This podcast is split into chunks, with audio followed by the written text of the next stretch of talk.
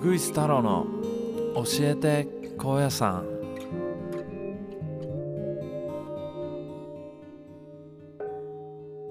この番組は毎回ゲストに高野山マスターをお呼びして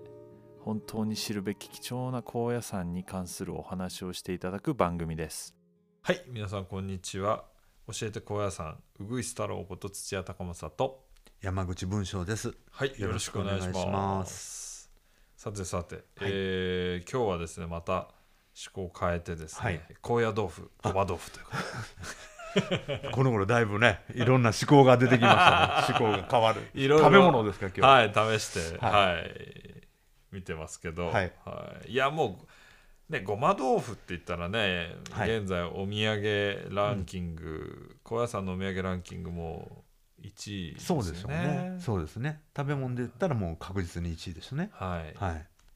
まあ本当は歴史的にはやっぱり高野山っつったら高野豆腐の方が歴史的にはもう断然おっしゃる通り古いもそうですね。のはい。ななんですが、はい。えーまあいつのまあここ最近ですねこう戦後うんあたりからですかね、はい。ごま豆腐がはい登場して、今ではごま豆腐の方が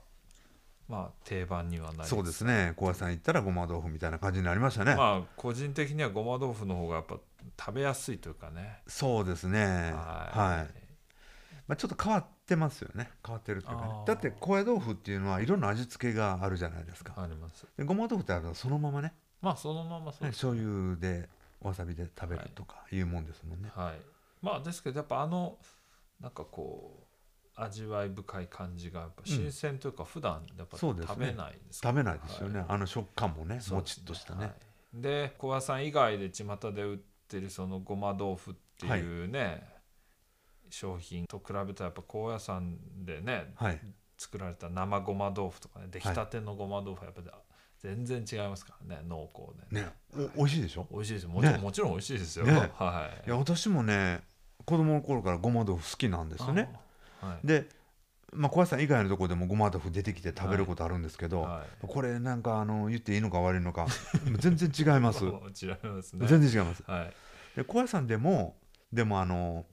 生のね今おっしゃった、はい。生のごま豆腐、まあ作っパたその日の、ね、パッケージそうになっていない真空パやックつしてないややつですつ、ね。そうはいあれは美味しいですよねあれ美味しいですね。ええはいでね私ももうね、えー子供の頃からあちこちのごま豆腐食べてますけども、あのーやはりねあ豆腐屋さん頑張ってましてごま豆腐 屋さんどのお店もねうんはい。めちゃめちゃ美味しいですああそうですか。はいちょっとねちゃんと自分の店の味を出しつつおおでもあのなんていうんですかね、えーお客様のことをー。考えて、うんうんうんえー手間暇かけて作ってるというのはよくわかるんですよまあ現在でもね、あのうん主要な高野山を代表するメーカーさんがね、そうですね三つはい四つあるんであすりけますど、ね。はい。でそれぞれ僕もねね、そうでし個ょ。性があって、ありますよね。はい。なんかちょっとごまの風味が強いとか、とかちょっとこの食感もちっとしてるのが強いとかね、はい。ありますけど、はいでもどれもね、全部食べたいですよ。そうですね食べ比べそうなんはですしてもらったらいいと思うし、ねいいと思いますねその中でそれぞれ好みを、そう。ね、お気にそ入うりです見つけてくれれば、そうですねいいと思いますねあ僕の中にもあるし文章先生の中にもありますから、はい、そうですね。まあ、まあ、あえて、まあ、どどれが好きだとか言いませんけど、ここでははい美味しいということで。はいそうですねははいい。ね。さてじゃあせっかくなんでちょっと高野豆腐のね、ルーツあ、ね、起源の話そをうでちすょっとおね聞きしようかなと、高野豆腐自体は高野山の高野がついてるぐらいですからですねよねはいめちゃめちゃ古いということがわかります。うんだから高野豆腐はあの氷豆腐凍った豆腐という意味でねうん氷豆腐という名前もありますし、うんあと「凍る」という字の下に送り仮名で「み」って書いて「し」「しみ」「しみ豆腐」しみ豆「腐しみる」っていうんですね、うん凍ることをね、はしみ豆腐とも言われていますうん言われてきましたですからあの江戸時代の、まあ、古文書にあたるうーまあ、そういったあの貴食不土器であったりそういうのを見ますとね、はいえーまあ一大しみ豆腐屋さんみたいなのがねこう出てくるんです何回も出てきますわそうですね、まあ、先生のこのはい教えてこ、あーあ違う違う新高野百軒にははい江戸時代には高野山上に数十軒そのうですそう豆です腐屋があり ありと年間数十万個のそうですね高野豆腐が製造されていたことが記されてる、ですからねうん当時まあ冷蔵庫もないじゃないですかああなるほどでこれ今でいうフリーズドライの製法なんですねあーでお豆腐まあ木綿豆腐ですよ、木綿豆腐を作ってうんうん凍らせるわけですよね、へそしたら凍らせるとあの、まあ、水の部分が氷にーなって、うんえーまあ、分離するわけですよね、はいでそれは今度乾燥して乾く、はいまた凍る、はい乾く、はい凍る乾くをおー繰り返すとまあああいったスポンジのようなね豆腐ができるというのを、まあ、発明するわけですよ高野さんの 人が、まあ、か 間違って凍らしたんかどうかは知りませんけど、ねたまたまできちゃったっていうお家もあるかもしれないそうですポねップコーンみたいにはい、はい、でもあの私の祖母から聞いた話ですけどおばあちゃんですね、はいえー昔あの豆腐をね、はい夜のうちに屋根の上に出して屋根の上で凍らしたんだって言ってましたはいそれもね一晩じゃなくて何回もこうまた入れてまた出してまた入れてってでそしたらあー、まあ、水分があー、まあ、飛んだああいった軽い豆腐ができるんですよでこれが、まあ、水分がないもんですからカビも生えないし腐らないし、まあもう格好のなんていうんですかね、えー生もんでありながらですね、えーまあ、保存食として、うんタンパク質の保存食としてまあ良かったんですね。そうですね昔一応精進料理昔のこうね昔の人たちにとってはやっぱこの豆腐っていうのは重要なタンパク質そうですそうですはいんほうそうなんですね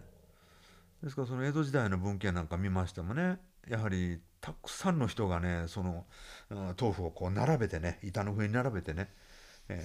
ーまあ、凍らしているといいますかねそういうのも見ますし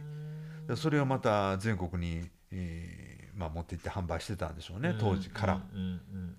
まあ、そういうのが分かりますねほですから、あのー今高野豆腐、ねうはいスーパーでみんな売ってるじゃない売でっすてかますねええいろんな味付けしてね、うんいろんな料理にしてう皆さん召し上がってられると思うんですけど、はいあれの一番大元のルーツはやっぱり高野山の上にあったんですねう、んところがねやはりその、まあ、時代の流れといいますかはいやっぱそのオートメーションといいますかですね、はいはいええやはりそのフリーズドライというね、はいえー方法がまあ確立されてからはですね、まあそういう大手の豆腐屋さんに負けてしまって高野山の上では高野豆腐を作るメーカーってなくなってしまうそんうでですすね。ねは今い作ってないとそうですね。はいまあそれではい、野瀬川村がは作っい、てたっていうそうです感ねじですねあのーどちらかというと東の方に奥のの近くですねあーそっちの方にたくさんあったみたいですあーはいですねまあけどどうなんですかね、はい今ビーガン食っていうのがめちゃめちゃ、ええまあ世界的にはね注目されてるし、そうですね日本もそういうのがはいややっとなんですけどねそうですね入ってきてるはい注目を浴び始めたというところなんですけど、まあ高野豆腐っていうのはもう、うん精進料理ビーガン料理としてはもうねそうですね切っても切り離せない、はい食材の一つですね。はいあの海外の方ね今ちょっともうコロナでね来られなくなってしまいましたけそうど、ですねはいコロナの前までは、まあ、たくさんの方来られてう、んでこの精進料理って私たち日本人はね割とこうえ精進お肉がない魚もないみたいな感じなんですけどね はいそれってなんかちょっとはい装飾はいみたいな感じでしょはいでも海外の方はねやはり馴染むんですねあものすごく喜んで召し上がられますあー精進料理ーをですからその中でもこのごま豆腐とか高野豆腐っていうのはね、はいはいものすごく代表するまあね外国人さんは豆腐っつってね喜びますそもうんでね。すよねええ何かと。うーまあんベジタリアンが多いっていうのもねあの海外の方の特徴の一つでしょうし、まあ、そういう方にとっても非常にこう馴染む料理なのかもしれませんね。そうですねまあね向こうはねやっぱ宗教上の理由とかでベジタリアンメニューとかはっきりしてるそのうがですねね。はい。日本はなんだかんだまだまだ、そうですね。はい、肉中心が多いですよね。はい。まあ食べ物、小屋さんの食べ物はって言われたら今はもう先ほど土屋さんおっしゃったようにごま豆腐ごまって豆腐感じにはでしょうなっね。てるんですけど、えまあ歴史的には高野豆腐そうですねでしょうね。多分ねい。やだから今回こうやってはいテーマとして取り上げて、はい。この高野豆腐の話もしてるとこれは高野豆腐リバイバル があってそうもですね。いいんじゃないかっていう、おかしくないなってそういでうす気ねがしましたね。あはい。あと一点ですね、ええこの高野豆腐っていうのがこうお坊さんがこう、肉の代わりに食べたとかそんなこと昔聞いたことあるそういうわけではないあのやはり貴重なタンパク源タンパク源としてのということですよねあーですよねまあ、食感もちょっとねそうですね、はい割とあのなんていうんですかねこう歯応えがあるというかね、ああ、そうそうえっ、とねプロレスラープロレスラーのね、夫婦プロレスラーの名前が出てこないんですけどそれのええはい奥さんの方がプロレスラー旦那さんのプロレスラーとはいその弟子はいたちに、えまかないつがご飯出すのに、はいまあ、肉を食べさせたじゃないですか、ええけどがっつり肉やってたらもう経済的に厳しいと えなるほどそういうことでそのなんか工夫したメニューで、はい肉なんだけど、ええあの高野豆腐に周りを肉でくるむっていうあ あなるほど そうすると、まあ、肉の量は少ないけどはいなんかがっつり肉を食っ食ったよたう気な分になるなるほどっていうメニューをねなる紹ほどね介してましたねあそうですかはあいあれは名前が出てこないな残念だまあそんな感じでねえ高野豆腐っていうのはえねそうですねはいいやあの小屋さんでねまあ精進料理でないとダメな修行僧とかたくさんおられるんですけど、はいあのもどき料理って聞いたことないですかもどき料理 もどき料理は聞いたことないですか、はいいやいろいろね私どももあの修行中はですね、ああいろんなことをするんですよつあまありどういうことをするかと言いますとですね、えーまあ、こんにゃくにこう切れ目をたくさん入れてねはでこれで醤油ちょっとつけたりしてですね、でそれをこう衣をつけてねあはい卵を使わないんですけど、揚げたりしてああとんかつみたいにしたり、はい それをソースで食べるんではすいね、はいはいであったりねはいあの小屋さんのまあそういううー八百屋さんとかはいそういう食品のお店行ったら売ってますけども、はいあのもどき料理みたいなつまり先ほど土屋さんおっしゃったような鶏の唐揚げうんもどきともどきこれ腐豆腐でできてるんですよあおこれもやっぱぱり今おっしゃった通りは豆腐を加工していはなんか鶏の食感に似せてうんうん味もつけてうんうんそれを衣つけたいんですよへでこれを揚げたりしてねーそういうのありますわ美美味しいでですよ結構すそれこそ今あの大豆ミートってそうそうそうあで出てますよねまあ今ねは流行ってきてるのか私なもテレビで見たことありますはい食べたことないですけどまあそのねは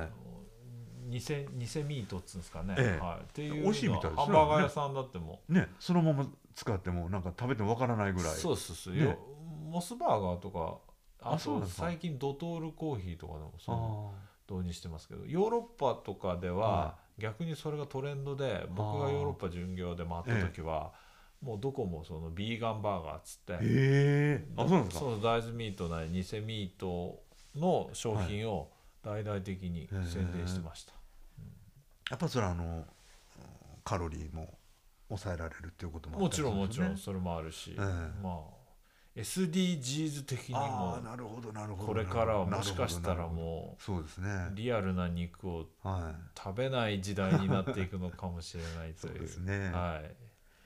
い、なんでいはいはいまあ高野豆腐ね食べた、ええ皆さん食べたことあるとは思うんですけど、はいもう一度ちょっとそんなことをねお考えながらぜひは高い野豆腐、あとごま豆腐とはい食してみてくださいはいはい以上ですありがとうございますありがとうございますはい